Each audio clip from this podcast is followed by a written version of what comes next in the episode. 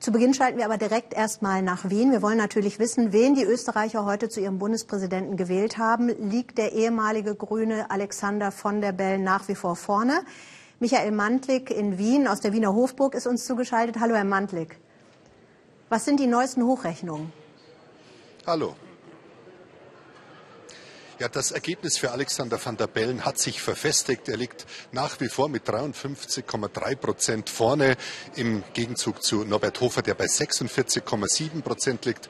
Dieses Ergebnis äh, spricht äh, für Alexander van der Bellen. Das heißt, er hat ein wesentlich höheres Ergebnis erzielt, als man es noch zur Schließung der Wahllokale um 17 Uhr vermutet hatte. Also van der Bellen wird der nächste österreichische Bundespräsident.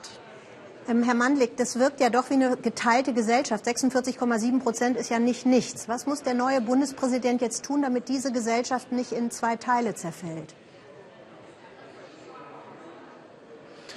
Also zum einen hat ja Alexander van der Bellen eine sehr breite Unterstützung bekommen, zum Beispiel von den Parteien der bürgerlichen Mitte, aber auch aus dem linken Spektrum.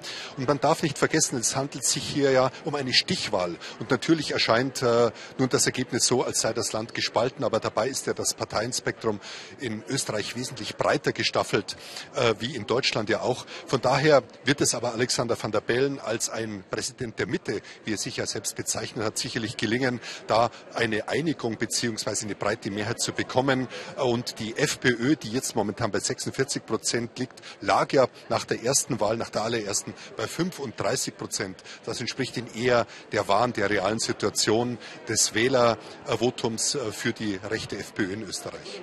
Herr Mantlik, zum Schluss noch die kurze Frage. Worüber haben die Österreicher heute eigentlich abgestimmt? Ging es um die Bundespräsidentenwahl oder ging es um eigentlich was ganz anderes?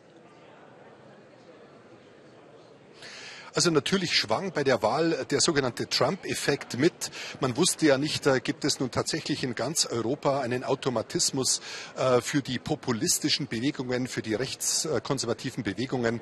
Das scheint wohl nicht der Fall zu sein. Man hat wohl auch erkannt, durch die wirklich Härte dieses Wahlkampfes hier nach elf Monaten Dauerwahlkampf, dass es nicht sein kann, dass das Amt des Bundespräsidenten einem Wahlkämpfer gehört, sondern tatsächlich jemand, der auch die Würde des Amtes ausstrahlen soll. Und das wird wohl eher Alexander von der Bellen zugetraut.